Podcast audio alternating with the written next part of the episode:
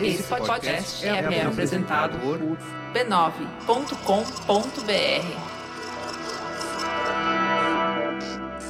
Antes de tudo, você precisa saber que esse é o quarto episódio da minissérie O Negro no Futebol. Se você não ouviu os outros episódios, recomendo que ouça. Sua experiência aqui vai ser bem melhor.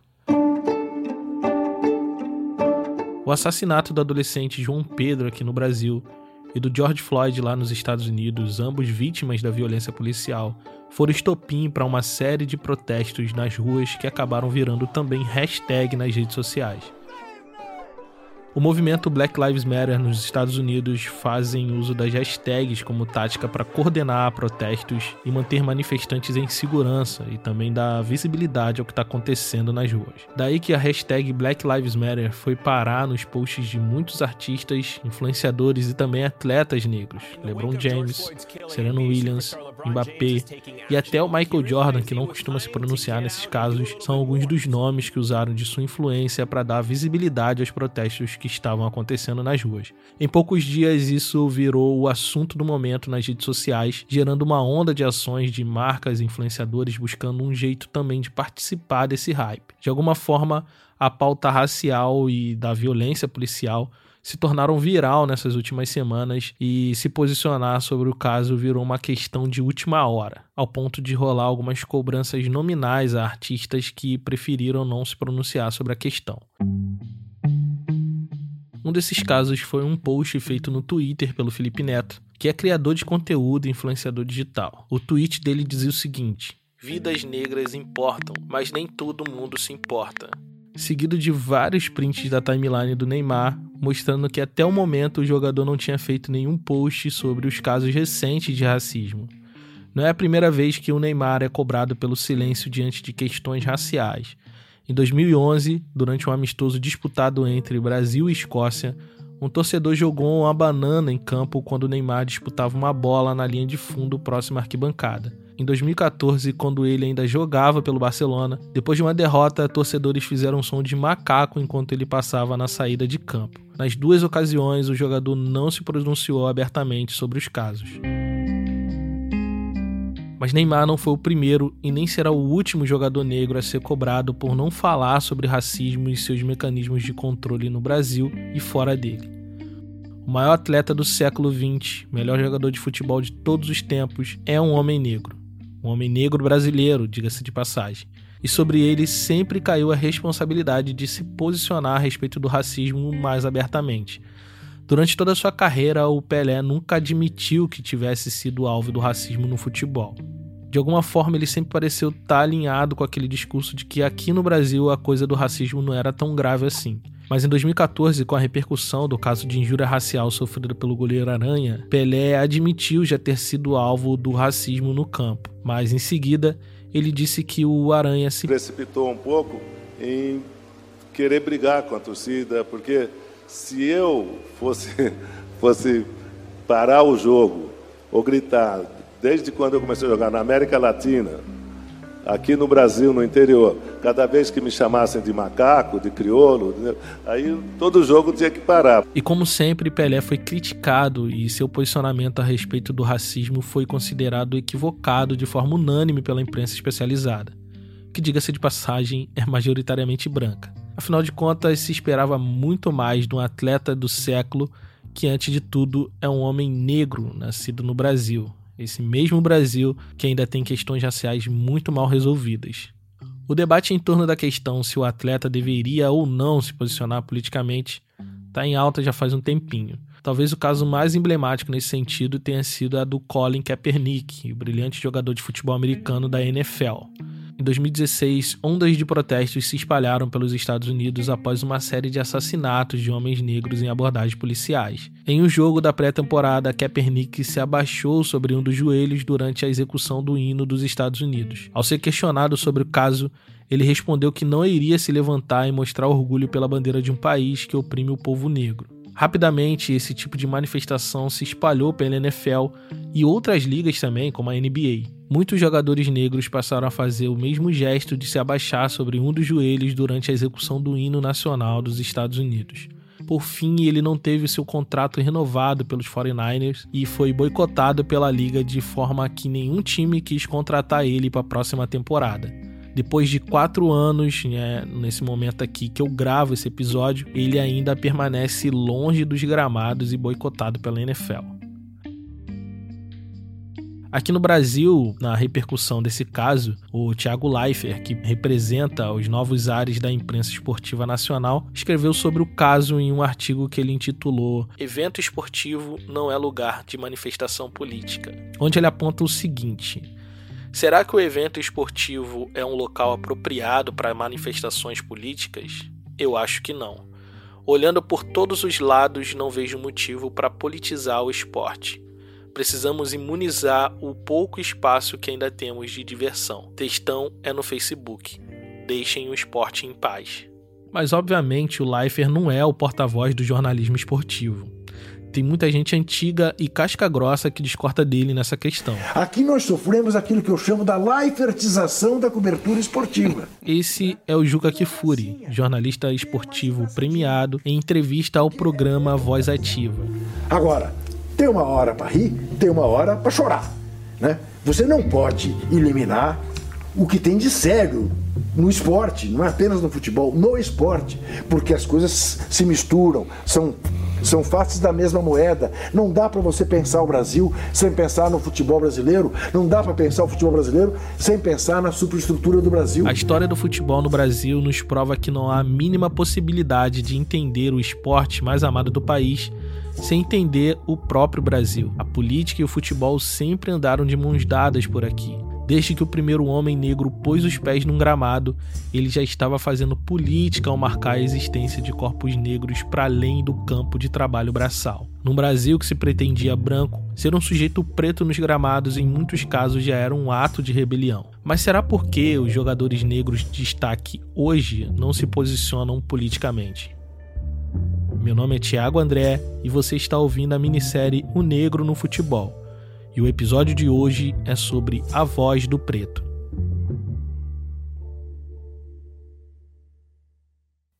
Em julho de 1938, numa visita oficial ao estado de Minas Gerais, o presidente do Brasil, Getúlio Vargas, interrompeu o cronograma de sua agenda atribulada para um compromisso um pouco inusitado. Ele estava numa cerimônia de abertura dos Jogos Universitários, quando, no meio de mais de 800 atletas, ele viu alguns jogadores do Flamengo se aproximando da comitiva presidencial. Na noite anterior, o time rubro-negro tinha vencido o Cruzeiro, que na época se chamava Palestra Itália, num jogo amistoso disputado em Belo Horizonte. O presidente teve a curiosidade de conhecer pessoalmente os três jogadores rubro-negros que integraram a seleção brasileira na Copa de 38, que tinha acontecido há pouco mais de um mês. Uma matéria do Jornal dos Esportes dizia que o Getúlio Vargas rasgou elogio aos três rapazes, mas no fim ele acabou abraçando apenas um deles, Leônidas da Silva, o Diamante Negro, o maior craque da seleção brasileira de 38. Na foto que ilustra a matéria, Getúlio Vargas está olhando sorridente em direção à câmera, como quem olha pra gente aqui que tá lendo o jornal. Já o Leônidas parece um pouco desconfortável com aquela situação e ele tá olhando pro nada, assim, meio perdido. Leônidas da Silva, um homem negro, foi o primeiro grande ídolo do futebol brasileiro, admirado por todas as classes sociais. Naquele momento, gozava de um prestígio social que era apenas um sonho distante para a maioria da comunidade negra. Ele foi um Pelé antes mesmo do Pelé sonhar em chutar uma bola. O encontro dos dois foi totalmente por acaso, mas a maneira como o presidente tratou o jogador e a foto que registrou o momento foram muito bem pensadas por Getúlio Vargas. Ele sabia o poder social que tinha o futebol, e apesar dele mesmo não ser um admirador do esporte bretão, fez dele e do esporte como um todo uma pauta muito relevante do seu governo desde o início, lá em 1930, quando assumiu o comando do governo provisório após a derrubada do presidente Washington Luiz. O governo entendia que o esporte era uma importante ferramenta de disciplina e formação de um sentimento de nacionalidade no povo. À medida que os anos vão se passando, o presidente irá aumentar cada vez mais a interferência estatal nas práticas esportivas, principalmente no futebol. Isso fica evidente em muitos dos seus discursos inclusive nesse aqui que ele faz no Palácio Guanabara, numa manifestação organizada pela Associação Brasileira de Produtores. Associando o cinema ao rádio e ao culto racional dos esportes, completará o governo um sistema articulado de educação mental, moral, higiênica, dotando o Brasil dos instrumentos imprescindíveis à preparação de uma raça empreendedora, resistente e varonil. Vargas via no esporte um caminho para a construção de uma identidade nacional coesa e, por isso, o seu governo vai apoiar iniciativas de oficialização dos esportes com a proposta de que se atribuísse ao governo federal poderes absolutos para uma quase intervenção no campo esportivo nacional. As repetidas tentativas oficiais de controle do esporte iriam ganhar uma proporção sem precedentes a partir do dia 10 de novembro de 1937 entre a existência nacional e a situação de caos, de irresponsabilidade e desordem em que nos encontrávamos. Rompendo com a ordem democrática definida pela Constituição de 34, Getúlio Vargas baixa um decreto promulgando uma nova Constituição que garantia a ele poderes absolutos sobre um regime autoritário. Perdeu o seu valor prático, subsistindo apenas como abstração.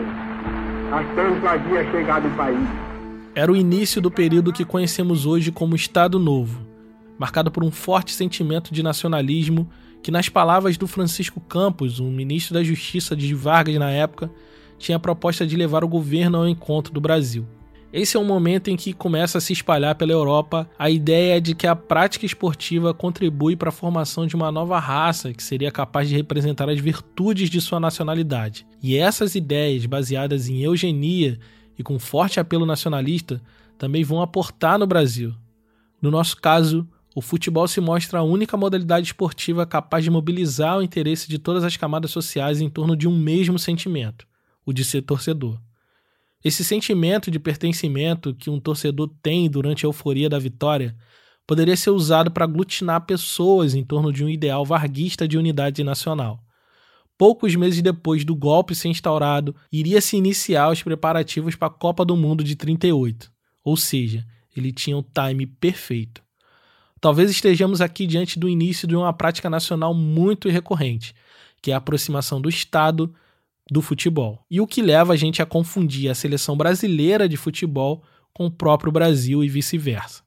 A seleção de 38 foi saudada pela imprensa esportiva e pela torcida como um time legitimamente brasileiro. Ao contrário dos campeonatos anteriores, dessa vez o Brasil não tinha vergonha de ter em seu elenco jogadores negros e mestiços. E isso tem um motivo.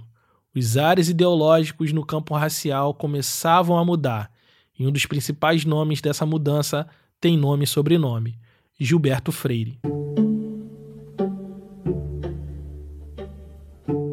Em 1933, esse camarada vai apresentar uma nova maneira de entender as relações raciais no Brasil, com a publicação do livro Casa Grande e Senzala. Até então, imperava no Brasil a ideia de que a nação precisava embranquecer e se aproximar cada vez mais dos ideais europeus a fim de redimir a nossa cultura supostamente degenerada.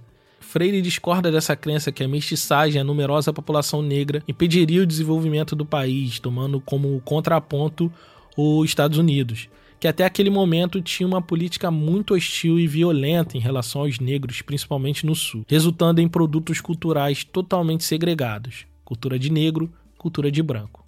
Já que no Brasil não.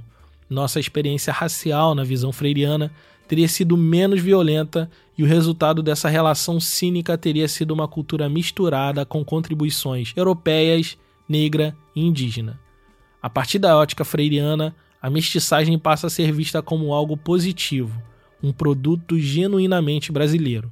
A morenidade, nas palavras dele, passa a ser um motivo de orgulho e não de vergonha. Claro que Casa Grande e Senzala não se resume a isso, mas o ponto é que essa obra foi um marco dos anos 30 e ajudou a popularizar a ideia equivocada de que o brasileiro vivia em uma harmonia racial, que não tinha sido experimentada em nenhum outro país do mundo até então.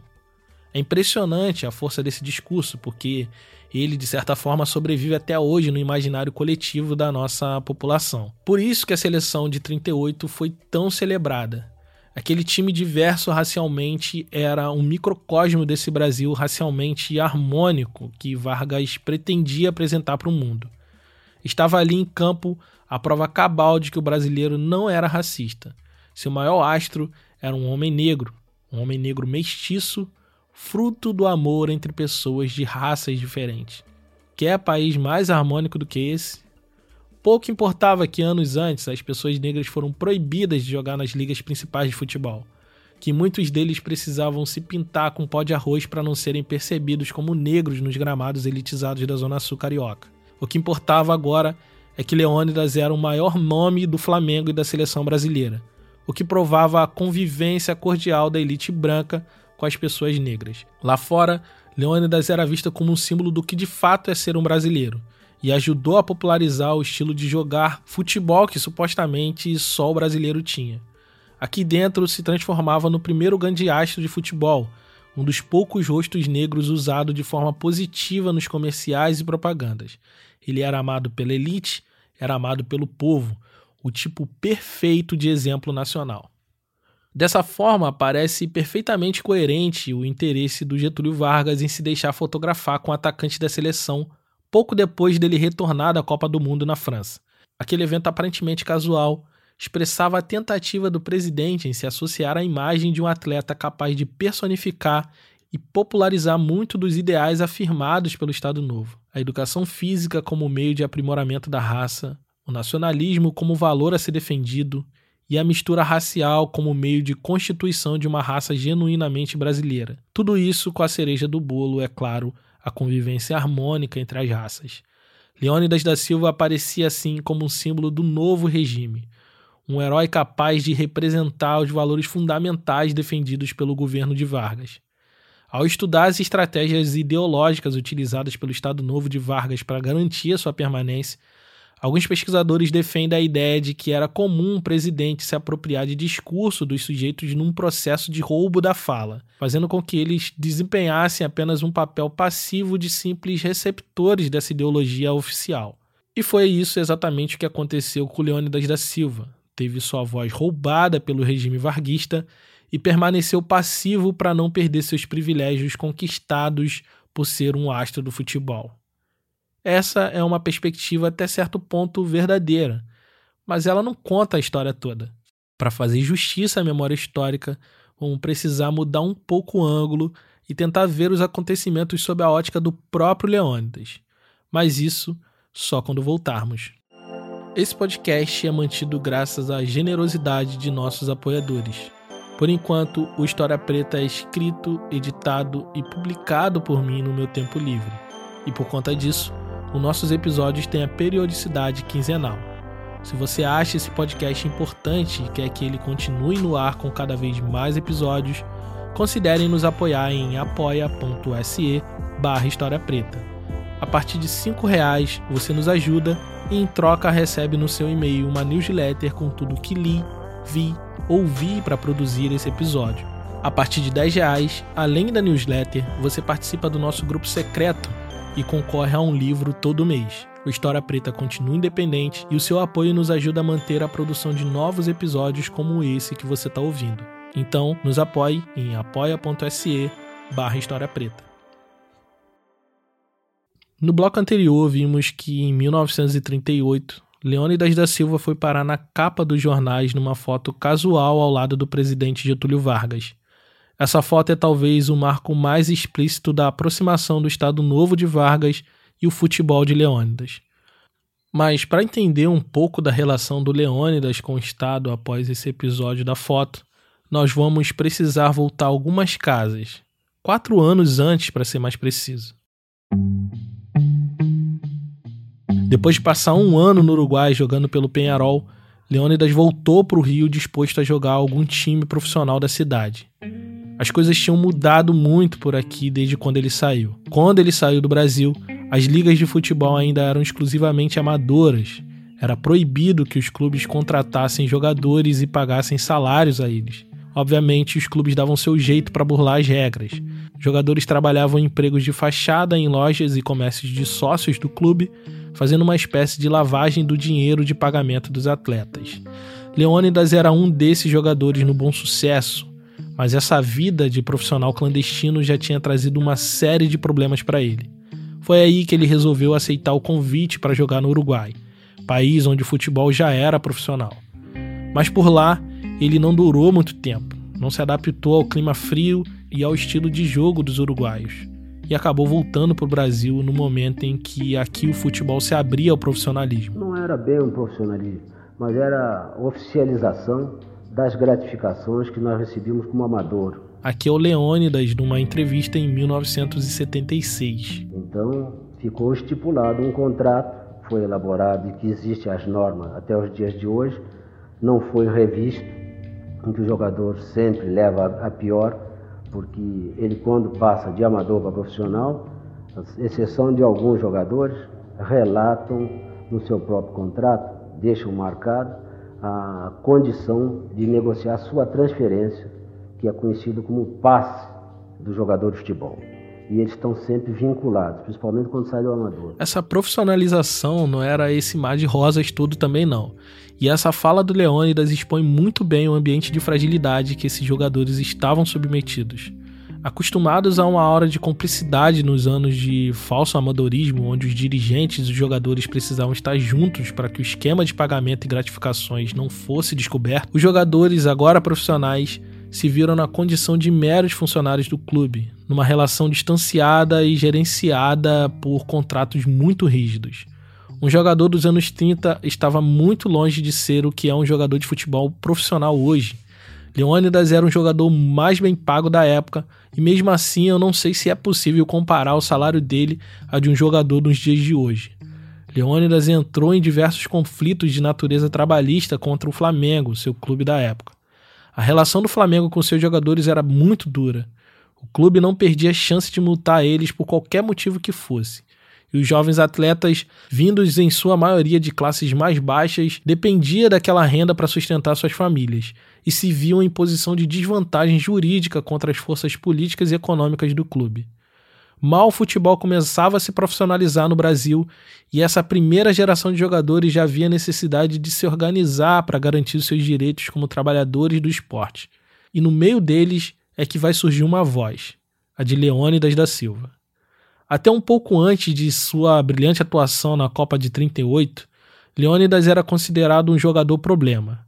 Até ali, ele já tinha sido acusado de falsificar certificados de alistamento militar para conseguir emprego público, foi acusado de ter agredido e xingado um jogador em campo, de ter roubado joias de uma suposta amante e muitas outras coisas. Muitas delas, inclusive, motivadas apenas pelo racismo antinegro. Mas depois de sua atuação na Copa de 38, a imprensa e o Estado Novo construíram nele uma nova imagem a imagem desse novo tipo brasileiro que seria exemplo para todos os outros cidadãos. E ao contrário do que muitos achavam, ele estava muito ciente da intencionalidade das elites com o uso da sua imagem. Com a campanha que nós fizemos em 38, nós fomos recebidos depois pelo presidente da República na época. Leônidas novamente. Era o presidente saudoso Getúlio Vargas, que passou a sentir que o terceiro lugar que nós havíamos conquistado no, no certame de 38 deu glórias ao nosso futebol e abrindo perspectivas nossas. E houve uma aproximação mais do governo para o, o futebol da nossa terra. Não, as elites sempre tiveram um lugar privilegiado. Se o espetáculo que anunciava era bom, eles iam aos campos. Mas não havia, por exemplo, essa intimidade, essa ligação da, da elite com o jogador de futebol, cujo conceito era de marginal até que chegamos a conquistar um, um título mundial e que transformou totalmente a mentalidade de certos torcedores, principalmente da elite, comparecendo e recebendo e dialogando com os jogadores de futebol da época. Enquanto a elite política tentava fazer uso da imagem pública do Leônidas e da seleção para atingir seus objetivos nacionais, o Diamante Negro estava correndo por fora e fazia uso do seu prestígio e capital social para ser a voz dos jogadores trabalhadores em situação de vulnerabilidade perante os seus clubes. Numa sequência de artigos assinados por ele, publicado no periódico O Jornal do Rio de Janeiro, defendeu a nova categoria de profissionais e contrapôs as críticas de baixo desempenho dos jogadores, defendendo que esses precisavam de descanso, assim como todo trabalhador, e não de mais jogos e amistosos como vinha acontecendo. É que as próprias máquinas precisam de repouso para melhor produzirem. Precisamente o que acontece conosco. o campeonato está interessante e poderá melhorar. Nada, porém, será conseguido se continuarmos a carregar pedras no lugar de descansar. Dois meses depois, ele voltou a escrever um artigo no jornal, dessa vez defendendo a criação de um sindicato de jogadores para garantir a transparência e um pouco de segurança para os atletas nas negociações com os dirigentes dos clubes. O artigo dele fez barulho suficiente para que poucos dias depois fosse criado oficialmente o Sindicato dos Jogadores Profissionais. Na Assembleia de Fundação, um assistente do próprio Ministério do Trabalho garantiu em discurso o apoio oficial à empreitada dos jogadores. Semanas depois da criação do sindicato, lá estava Leônidas posando novamente como garoto propaganda, agora dessa vez da carteira de trabalho que tinha sido criada pelo governo Vargas. Como disse, ao contrário do que muitos defendiam, Leônidas da Silva, o Diamante Negro, nunca esteve passivo às manobras políticas a que foi submetido ele estava muito ciente e fez uso dessa posição para conseguir direitos e garantias para si e para os seus. Naqueles tempos e ainda hoje, as pessoas negras precisam usar de estratégias para sobreviver num mundo dominado e gerido por pessoas brancas para favorecer pessoas brancas. Na obra Pode o Subalterno Falar, de Gayatri Spivak, a autora indiana desenvolve uma extensa argumentação sobre silenciamento e concessão de fala. Parte do que ela diz é que em sociedades pós-coloniais como a nossa, grupos subalternizados não têm direito à voz por estarem numa posição onde sua humanidade não é nem mesmo reconhecida. Leônidas encontrou uma brecha no sistema pós-colonial que pretendia fazer uso da sua imagem para propagar suas intenções nacionais, e por isso lhe concedeu um lugar. Nessa brecha, ele faz uso de um artifício muito antigo das populações negras em condições desfavoráveis, a negociação.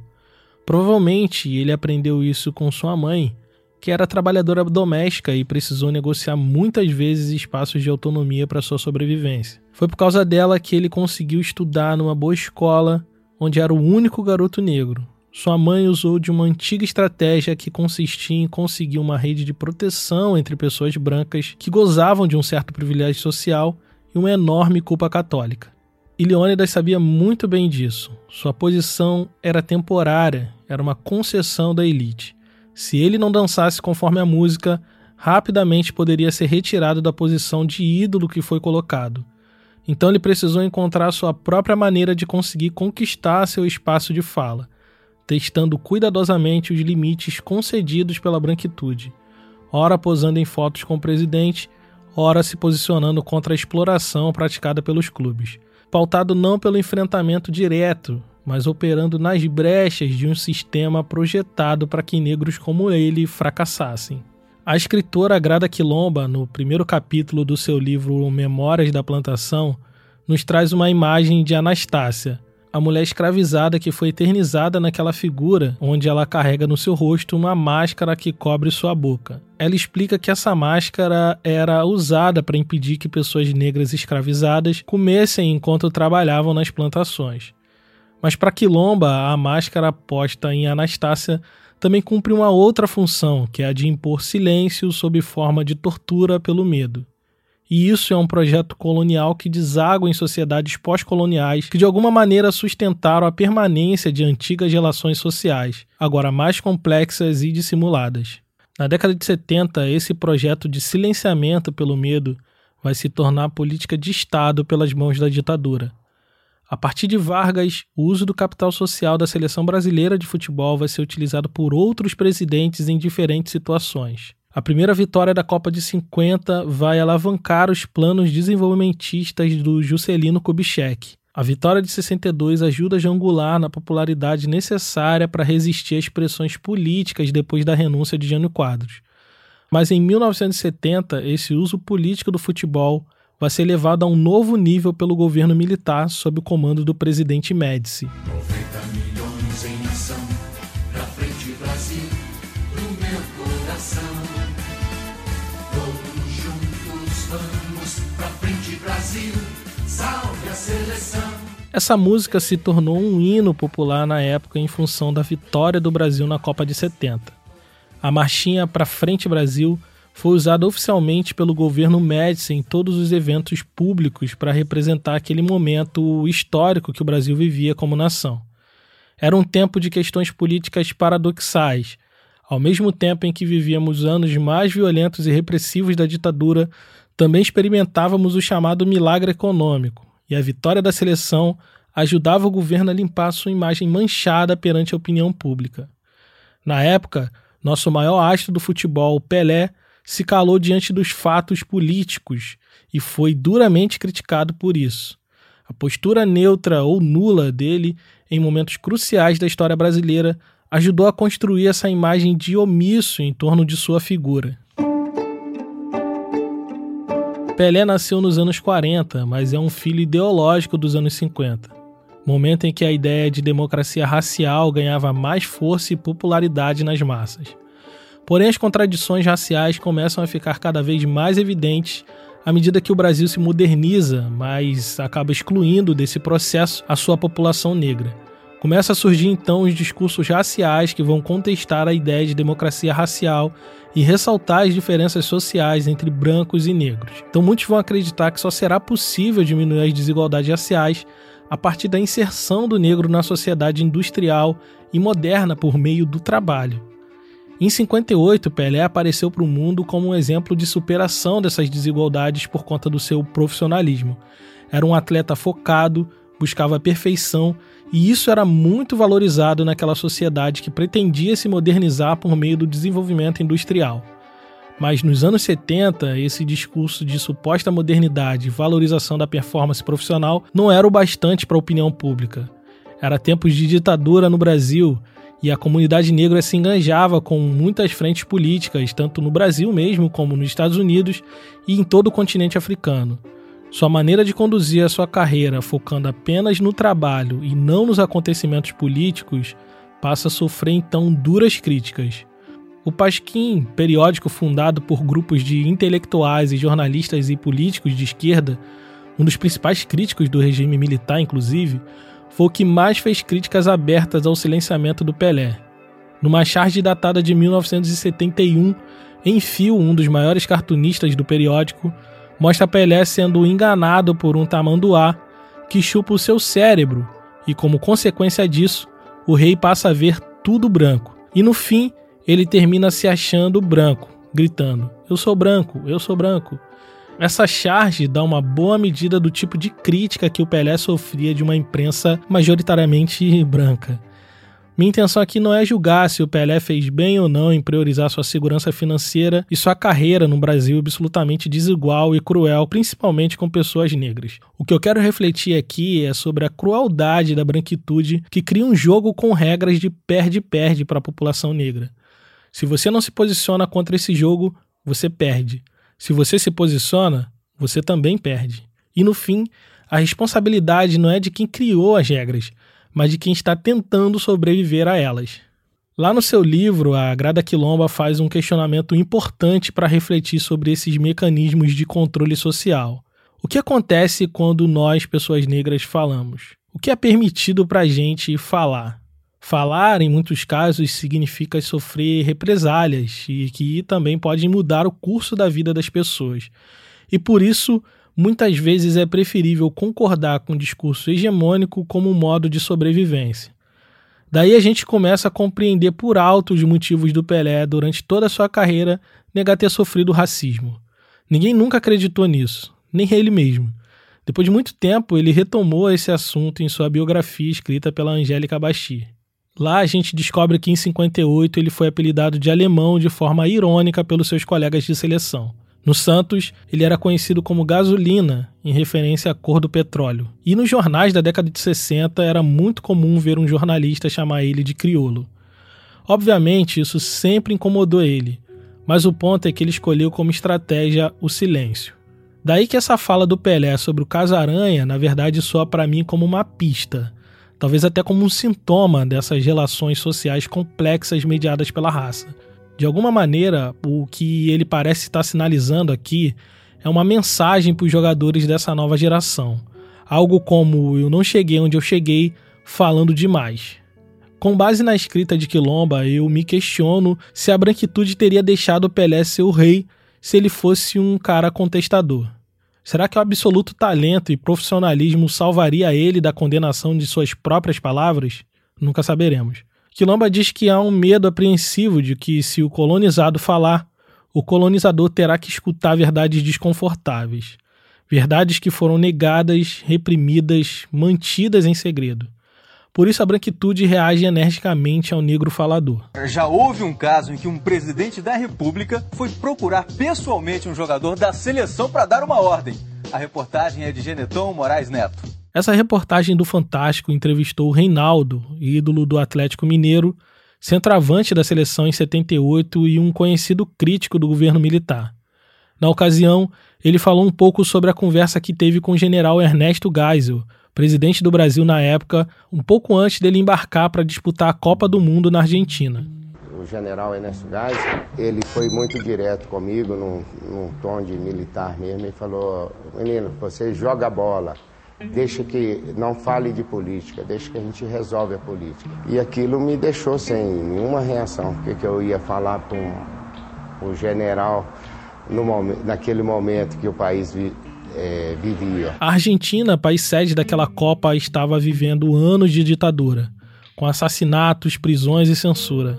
A intelectualidade de esquerda no Brasil e no mundo se organizava para fomentar um boicote à Copa, que, segundo eles, era usada pelo governo argentino para maquiar as violações dos direitos humanos que eram políticas públicas de Estado naquela época. Reinaldo era de falar muito sobre as suas convicções políticas na imprensa mineira. Defendeu a anistia aos exilados políticos do Brasil, o voto direto e o fim da ditadura no país. Portanto, ele estava muito bem atento ao que estava rolando no mundo afora a respeito da ditadura argentina.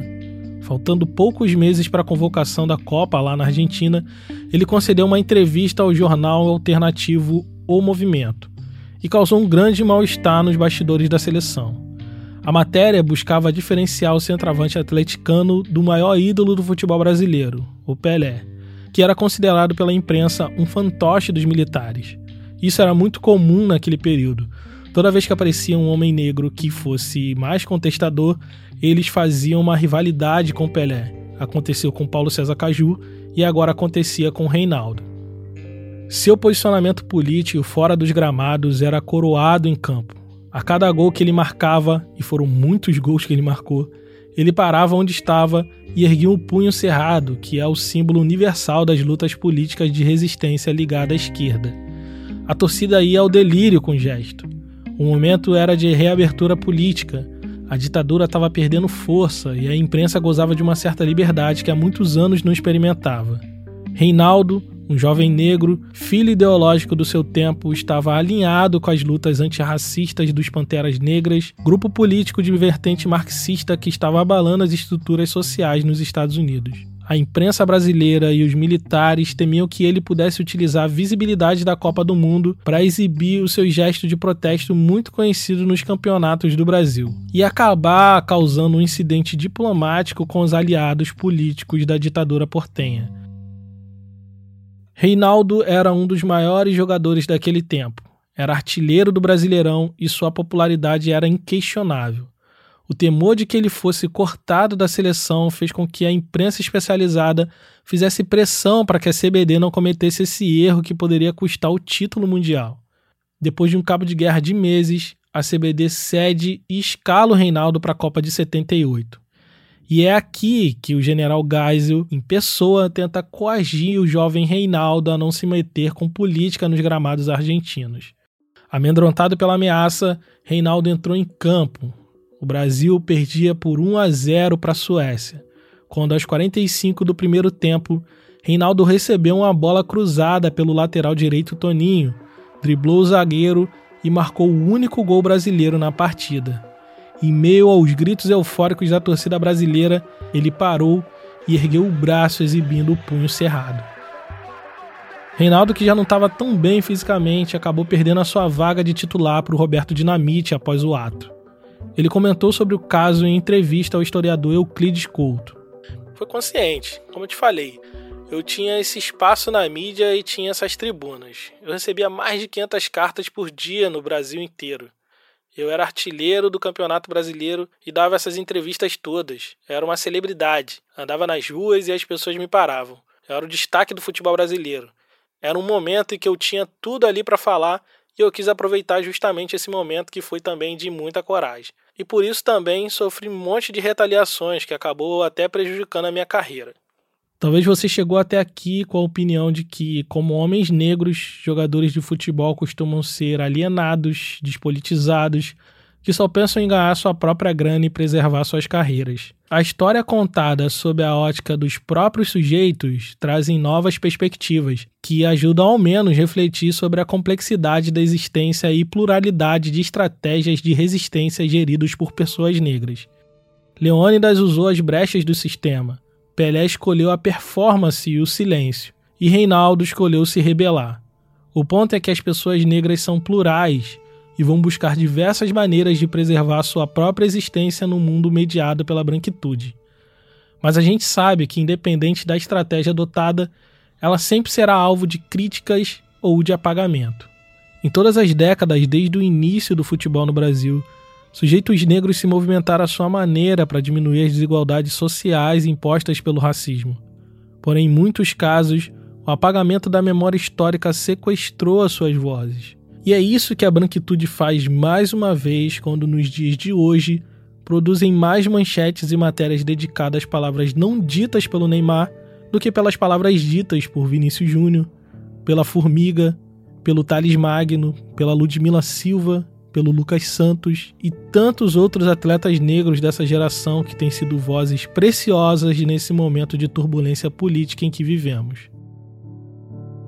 Pelo que nós vemos, as máscaras do silenciamento ainda continuam nos rondando.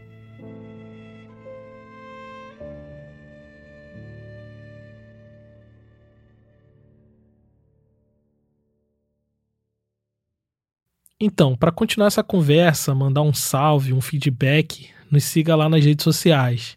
Lá você nos encontra pela arroba história preta, tanto no Twitter como no Instagram, beleza? Arroba história preta. Então nos vemos lá e até a próxima.